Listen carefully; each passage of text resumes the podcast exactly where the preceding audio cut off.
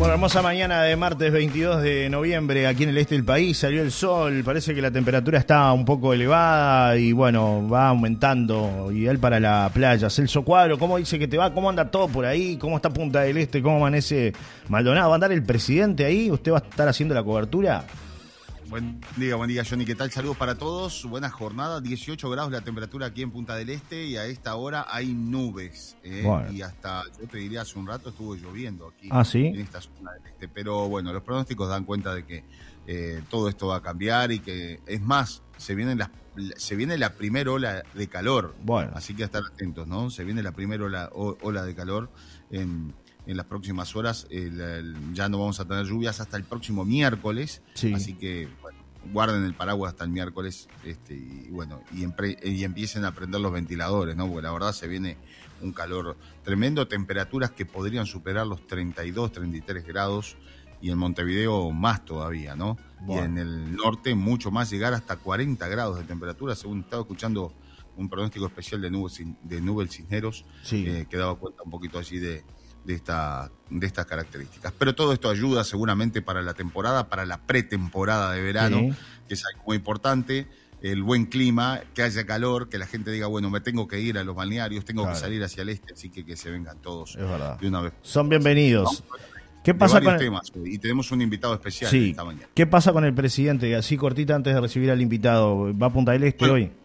Bueno, el presidente se va a embarcar, eh, o ahora en un rato nada más, hoy nuestra columna va a ser más corta, va a ser hasta, hasta las 11, en el Santa Elena, la embarcación que transportó todos los coches y el material de Extreme E, eh, que está anclado aquí en, el puerto de, Punta del Este, en la bahía de San Fernando.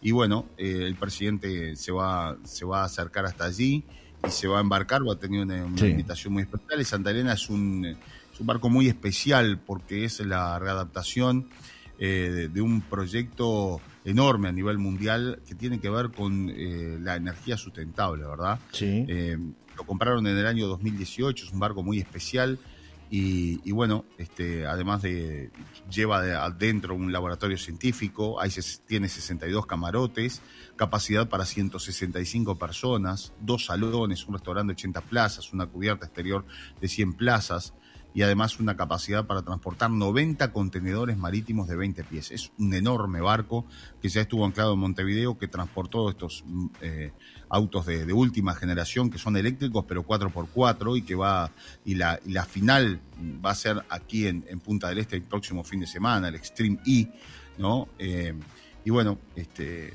esto tiene que ver un poco con todo el tema, como te decía, de las energías renovables. Fíjate que un detalle nada más, ¿no?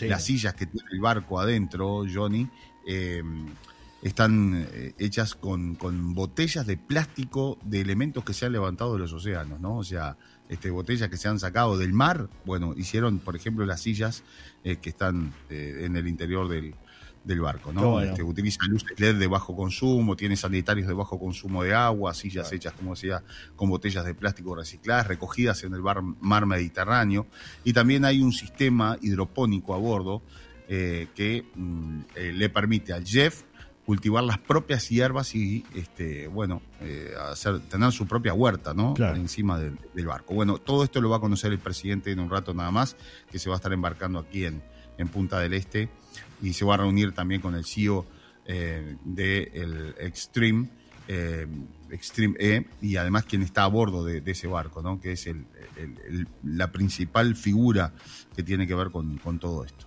Ahora se me olvidó el nombre, la verdad no, no, no, no pasa nada, no pasa nada. Pero ya con todo lo que contaste, adelantaste bastante de lo que se va a poder ver hoy en, Telemundo en esta cobertura exclusiva y especial que vas a estar realizando allí en Punta del Este. Así que.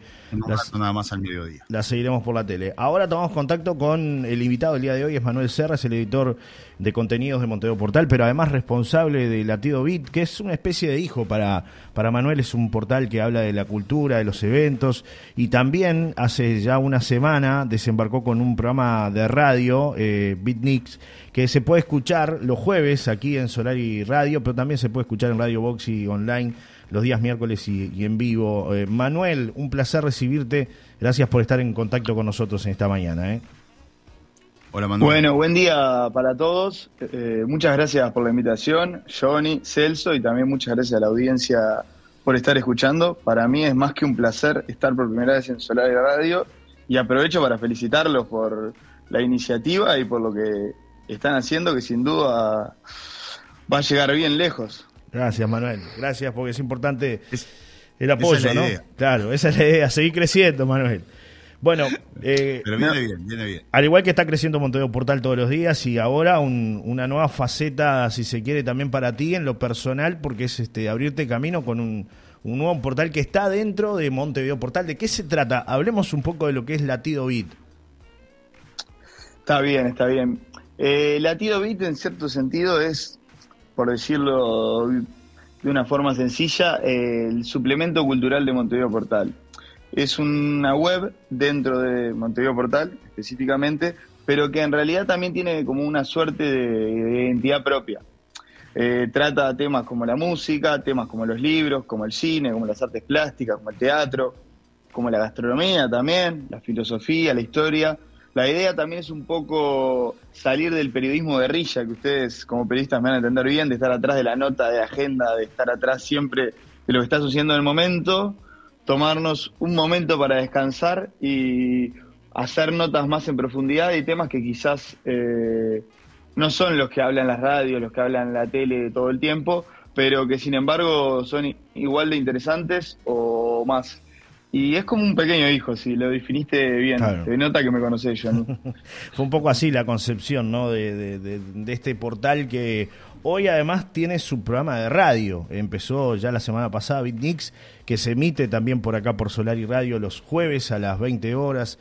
Este, surge la, la idea, la posibilidad de desarrollar un contenido que está inspirado en el portal, pero este, hacerlo a través de la radio. Una herramienta que pasan los años y sigue más viva que nunca.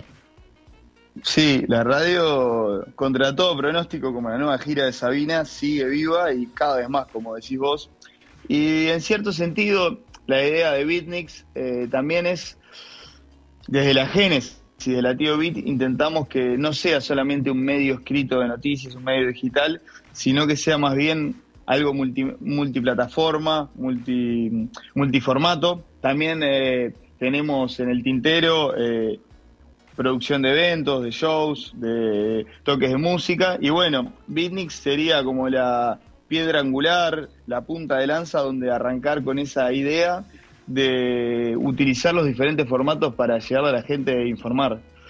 Y estamos muy contentos porque es como un experimento para nosotros eh, y también es un enorme, enorme, enorme placer poder ser retransmitidos por Solar y Radio porque mm, desde la Tío Bit y desde mi persona individualmente eh, me siento muy cercano a Rocha. De hecho, eh, desde muy pequeño, y cuando digo muy pequeño es muy pequeño, pequeño. Al mes y medio mis padres me llevaron por primera vez al departamento de Rocha, así que me considero un poco rochense por adopción.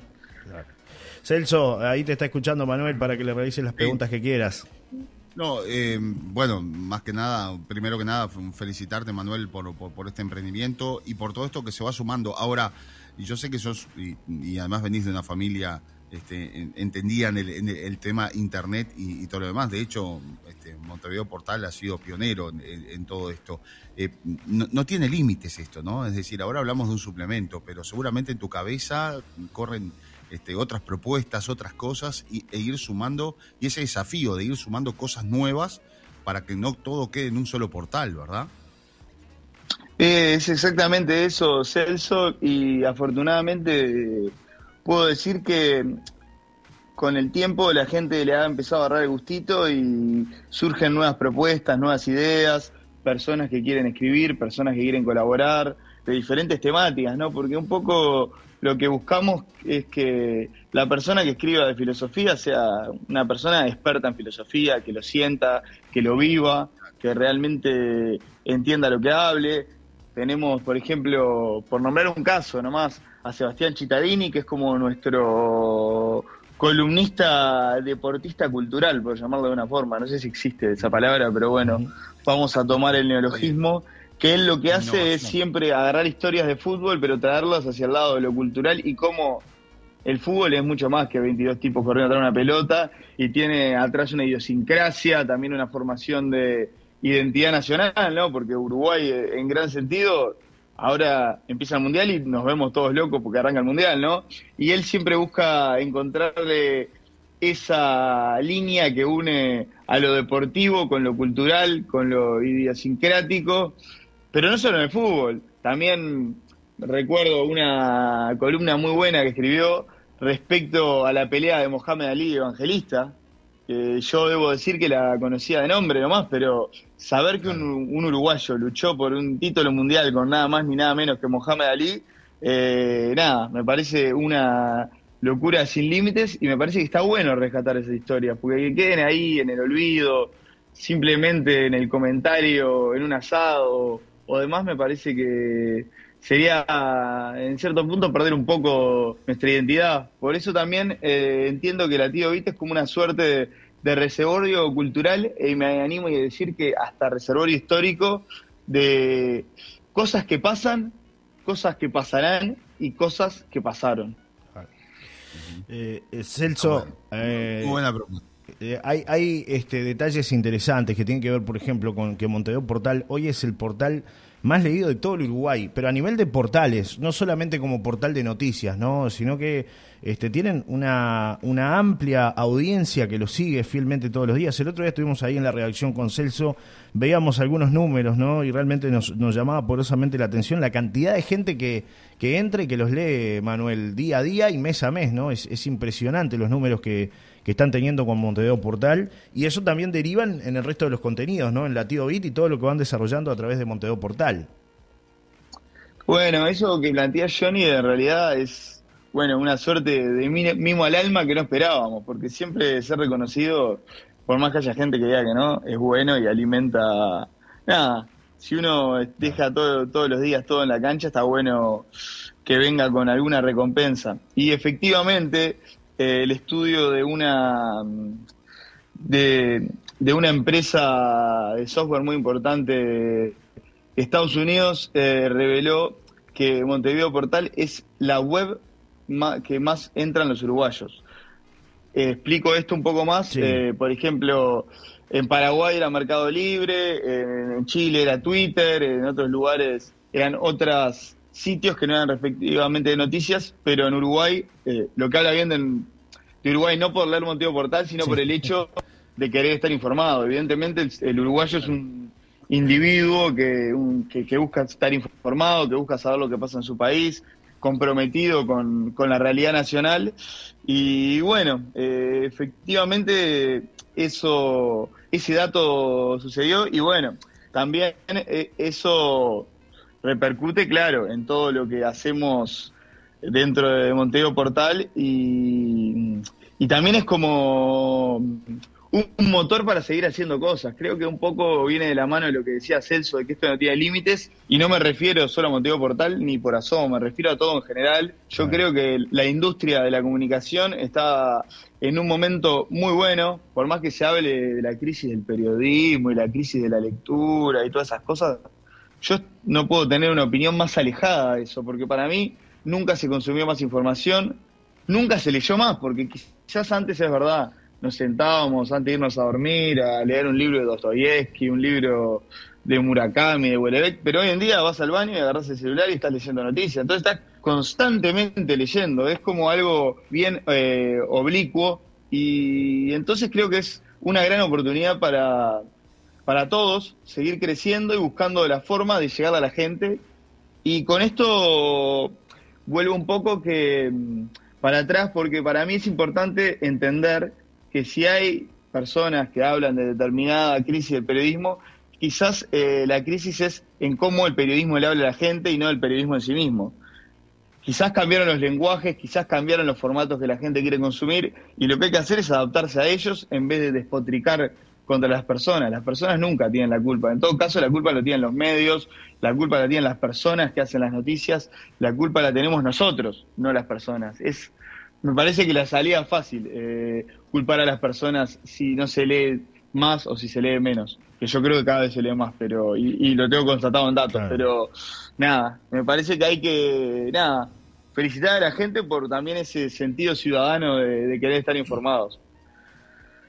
Bueno, y, próximamente con, con, la readaptación, vamos a decir, de, ingresar con con nuevos contenidos, ¿no? Que tienen que ver un poco con este, sumar contenido audiovisual, que es un poco lo que vamos a hacer nosotros también en esta especie de fusión Alianza, entre Montevideo Portal y, y, Solar y Radio, y además este, el aporte que podamos hacer nosotros desde el este. Así que bueno, es, es un placer anunciarle a la audiencia también, Manu, ¿no? Bueno, sí, bueno, pero esto, primero que nada, eh, es un placer anunciar a la audiencia, pero viene en consonancia con lo que veníamos diciendo y, está muy bueno porque mm, le comentamos a la audiencia que a partir del verano, tanto Celso como Johnny nos van a estar aportando contenidos para Montevideo Portal como corresponsales Johnny eh, del lado de Rocha, Celso en Maldonado. Para nosotros es un placer inmenso y un honor, ¿no? Porque dos periodistas, tanto como Celso como Johnny, que estén con nosotros, realmente lo vimos como un honor y va en esa línea de intentar adaptarnos a los tiempos que corren y a lo que la gente quiere consumir. Así que nada, es un placer y bienvenidos a bordo y, y también me siento bienvenido a bordo de Solar y Radio. claro que sí. Yo mismo. Eh, ya te dimos la bienvenida la semana pasada con BitNix, que te sumaste con, con el programa y bueno, eh, siempre son lindas estas charlas, Manuel, de, de, ida y vuelta. Yo miraba un poco los números, ¿no? Que siempre son impresionantes, ¿no? Más de un millón de seguidores este, en Twitter, en, en, Instagram y en Facebook, ¿no? Juntando eh, los, los seguidores que tienen. Es una cifra muy importante, Manuel, y eso también es lo que hace de alguna manera que, que el portal tenga ese, ese movimiento de gente, ¿no? De que constantemente estén ingresando a ver noticias, ¿no? Lo que son las redes hoy para un medio de comunicación, lo que significan las redes sociales, ¿no? Para un medio como el de ustedes que es 100% digital y el primer medio 100% digital de Uruguay.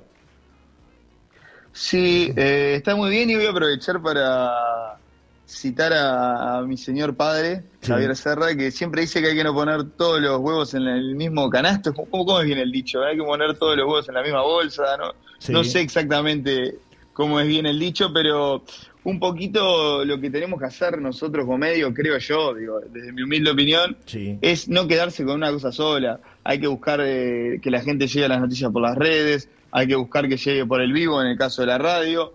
Bueno, Bitnik sale también en Spotify, que es algo que arrancamos para ver también que la gente pueda escuchar on demand. Eh, hay que estar en las diferentes redes y en cierto punto lo que hay que hacer es facilitarse a las personas el acceso a la información.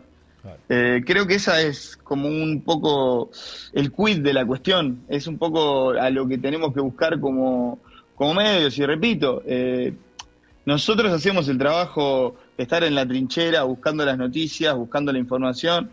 En cierto sentido, haciendo un servicio estará bien, estará mejor o estará peor. Yo creo que lo que hacemos eh, está bastante bien a la democracia y en ese sentido creo que también tenemos un deber ante la población de hacerle llegar las noticias.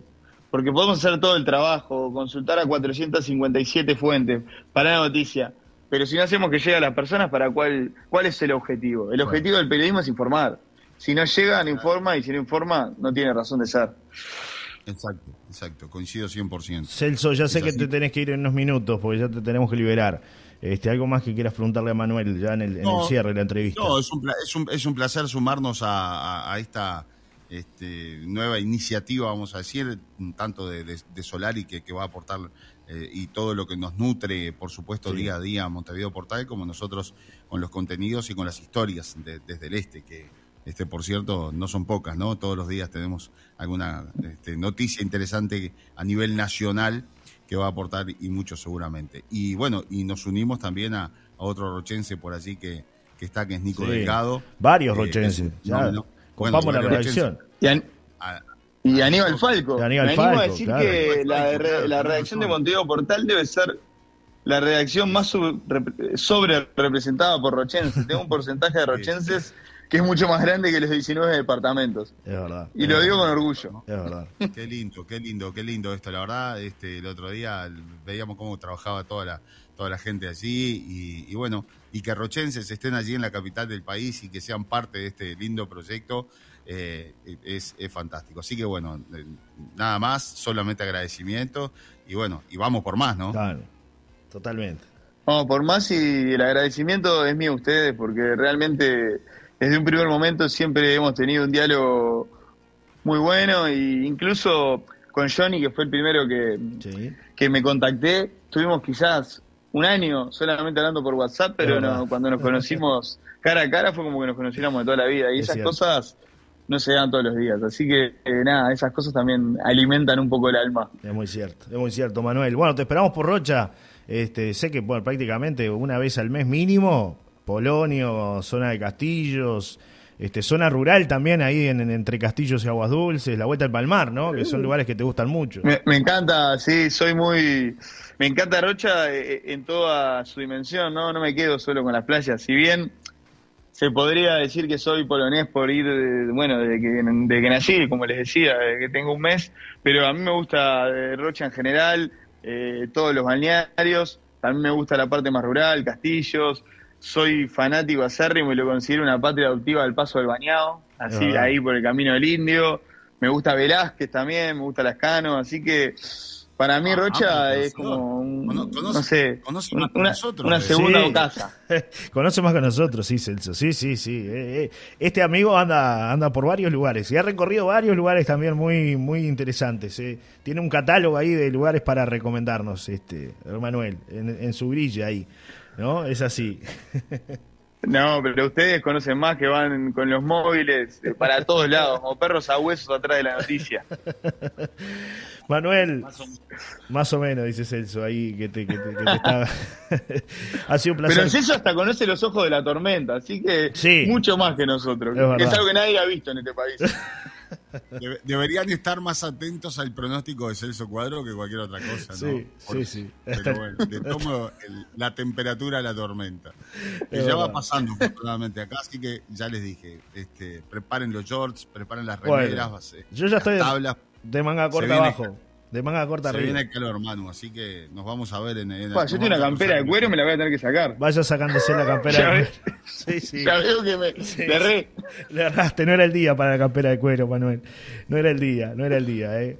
Bueno, Manuel, ha sido un placer conversar contigo. ¿Qué se viene para BitNix este próximo jueves? ¿Qué, ¿Cuáles son los temas? ¿Hay algo preparado? ¿Algo que se pueda adelantar, spoilear o no? Sí, ya está ya está preparado, les voy a adelantar por arriba un poco. Se viene una crónica del show de la Vela Puerca, que volvió a ser un show masivo en el velódromo. Y adelanto que fue para los anales del rock uruguayo, realmente la Vela Puerca nunca te deja con las ganas. Siempre supera las expectativas y siempre lo que hace es increíble. También vamos a hablar de un show que se viene en Cabo Polonio el viernes 25. Ese no me animo a adelantarlo porque lo vamos a sacar en Beatniks el miércoles, pero bueno, el miércoles les mando la información. cuenta los detalles. Sí les adelanto que viene un músico argentino que tocó con Kay Richards, que tocó con los Black Crows, que es una banda eh, rock sureño de las más importantes de Estados Unidos, que tocó con Charlie García, que tocó con Papo, o sea, se viene un show increíble y bueno, y después vamos a estar con, obviamente, nuestras recomendaciones semanales, tanto de discos, de libros,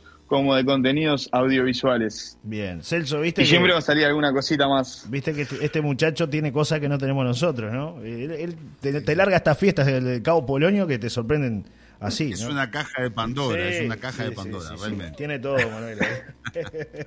el embajador del Polonio, el embajador del Polonio, lo vamos a bautizar.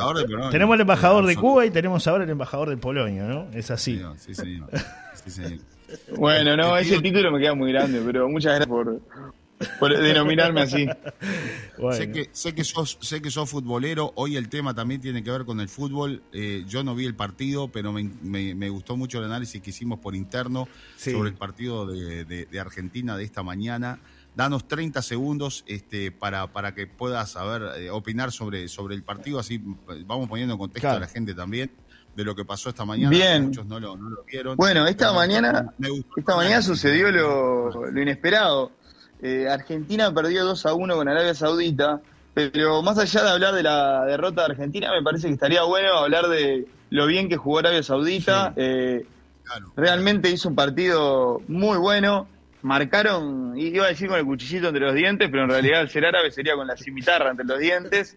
En cierto punto me hizo acordar a la selección uruguaya de los 90 que daba patadas a no poder para mantener el resultado. Y está bueno abrir los ojos y ver que el fútbol está extendiendo sus fronteras. Los países árabes que antes parecían el plato fácil, evidentemente ya no lo son. Y se emparejó todo. Eh, Yo, escuchaba, yo escuchaba recién un análisis, no vi el partido, pero me imagínate que fue un bombardeo ahora a primera hora de la mañana, ¿no? Este, ya hasta alguien que me llamó por teléfono, ah, ¿sí? uruguayos que hasta festejan que, no sé, a ver, deberíamos de, tener un poco más de empatía con los argentinos, pero bueno. ¿Sabe qué pasa? ¿Sabe qué pasa? no era simpatizante de Argentina me dice, viste qué paliza, tremendo, y ahí prendo la televisión y, y una de las cosas que me impactó, por ejemplo, es que, bueno, los periodistas en la conferencia de prensa ovacionaron al, al, director técnico del seleccionado, pero además eh, explicaba que hace nueve meses eh, le sacó los jugadores a los equipos, a los cuadros, a todos los cuadros, y los puso a concentrar. ¿Qué quiere decir esto? Que hay una evolución tremenda en lo que tiene que ver a la perfección para tratar de competir con los equipos de primera línea a nivel mundial. Es lo que decía Manu, han evolucionado. Y ahí es para abrir los ojos, ¿no? Es para que Argentina abra los ojos, para que Uruguay. Porque Uruguay y Argentina son los futboleros de toda la vida, y, y Maradona, y Messi, y Suárez, y vamos arriba, y, y tal, con los nombres más o menos vamos llegando. Pero el mundo evoluciona en cuanto al fútbol. Hay que aclarar, Manuel, que Celso no es futbolero. Primero que nada. No, no, pero, pero, es la visión de alguien que. No, pero está manejando unos conceptos que son perfectamente futboleros. Claro, claro, pero él, él, dice que no mira fútbol. Entonces no se levanta a las 7 como, como no, buen no me levanto ni por casualidad, mira a la Argentina y no sé si a Uruguay me levantaría. A las 7. Me gusta, me gusta aplicar el periodismo, la, objetividad en cuanto a, a los resultados, ¿no? Y es lo que dice Manu es lo que yo estaba mirando por acá, la evolución y la perfección. Miré Estados Unidos el otro día, cinco minutos de Estados Unidos. Ah, es impresionante cómo juega Estados Unidos, cómo marcan. O sea, un fútbol totalmente diferente a lo que nosotros estamos acostumbrados a ver. El fútbol Hay que, evolucionó, se globalizó. Vamos a tener que aplicarlo ahora Uruguay, Argentina, Brasil, porque se van a llevar sorpresas realmente increíbles, ¿no? Sí, sí, lo que te decía, que el fútbol este, se globalizó, evolucionó, ya no es esa diferencia, ¿no? Como bien decía Manuel, cambió el fútbol, es un fútbol moderno, con tecnología aplicada, con otros conceptos, con un trabajo realmente muy, muy profundo que se hace. Y con respecto a lo que tú decías, el tema de la manija de algunos, eh, y, la felicidad de repente de algún uruguayo porque dice, ah, perdió Argentina, qué bien, que perdió Argentina, pero también tiene que ver un poco con la manija periodística que hay en los canales de televisión o en los medios de prensa muchas veces, algunos periodistas, no todos, pero que creen que ya están en octavos de final y que ya pasamos así como nada la fase ah, de los periodistas argentinos, decís. Claro, los periodistas argentinos, ¿no? Esos cachetazos que que a veces se reciben es también un poco por, por la manija que se da, ¿no? Y nosotros en Uruguay, hay que decirlo, somos muy consumidores de, de, la televisión argentina, ya sea a nivel deporte y, a nivel no de me No me sorprendería que miles de personas estén mirando ESPN en este momento para regocijarse del resultado, pero tengo para decir que yo estoy en el lado de los uruguayos que querían que ganara Argentina y que, no me deja contento su derrota. Sé que sí, sé que sí. Bueno, además este lo hablamos en alguna ocasión, ¿no? Tu, tu fanatismo también por Maradona, ¿no? Por esa figura tan importante a nivel, a nivel mundial ¿no? Este, y lo que representa para, para los argentinos. De hecho, bueno, hoy estaba viendo por ahí algunas cosas que hicieron, las figuras que llevaron de, de Maradona para acompañar a la selección, ¿no? En, este mundial. Sí, totalmente.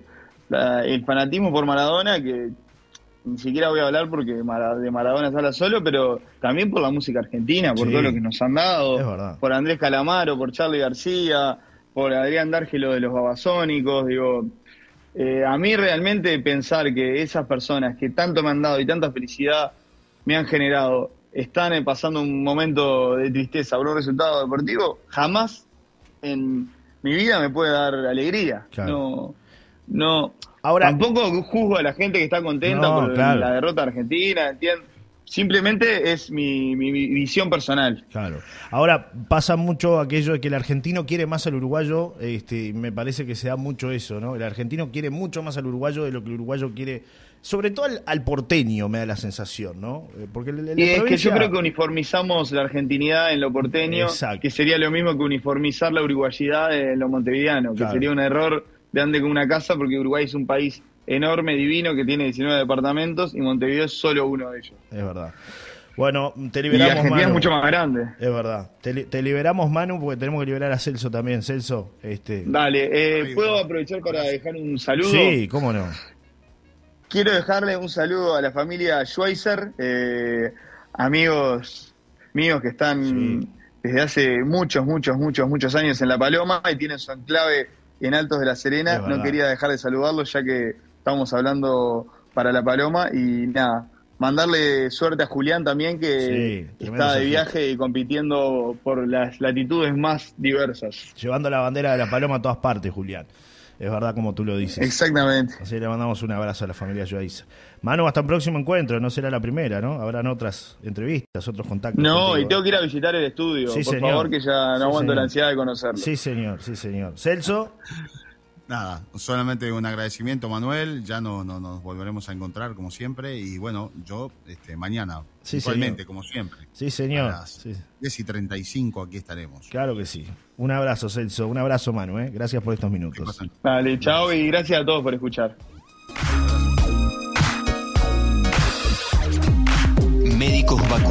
Empresas innovando, el clima cambiando, la hinchada alentando, celebridades bailando, votantes votando, la banda tocando, la guerra acechando, celestes clasificando, el campo exportando, senadores tuiteando.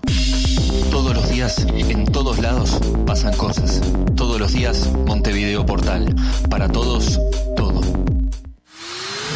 Provisión Barrio Parque. Completo mini mercado. Ahora con nuevo servicio. Anexamos frutería. Viajamos todas las semanas para traerte lo mejor del mercado a tu mesa. Con muy buenos precios y ofertas. En Barrio Parque. Calle Amaral Casi. A una cuadra de la ex fábrica de hielo. Con la atención de Lucía y Cristian. De lunes a sábados en horario continuo de 8 a 23 horas. Domingos abierto de 8 a 13 y de 17 a 23 horas. Provisión Barrio Parque. Que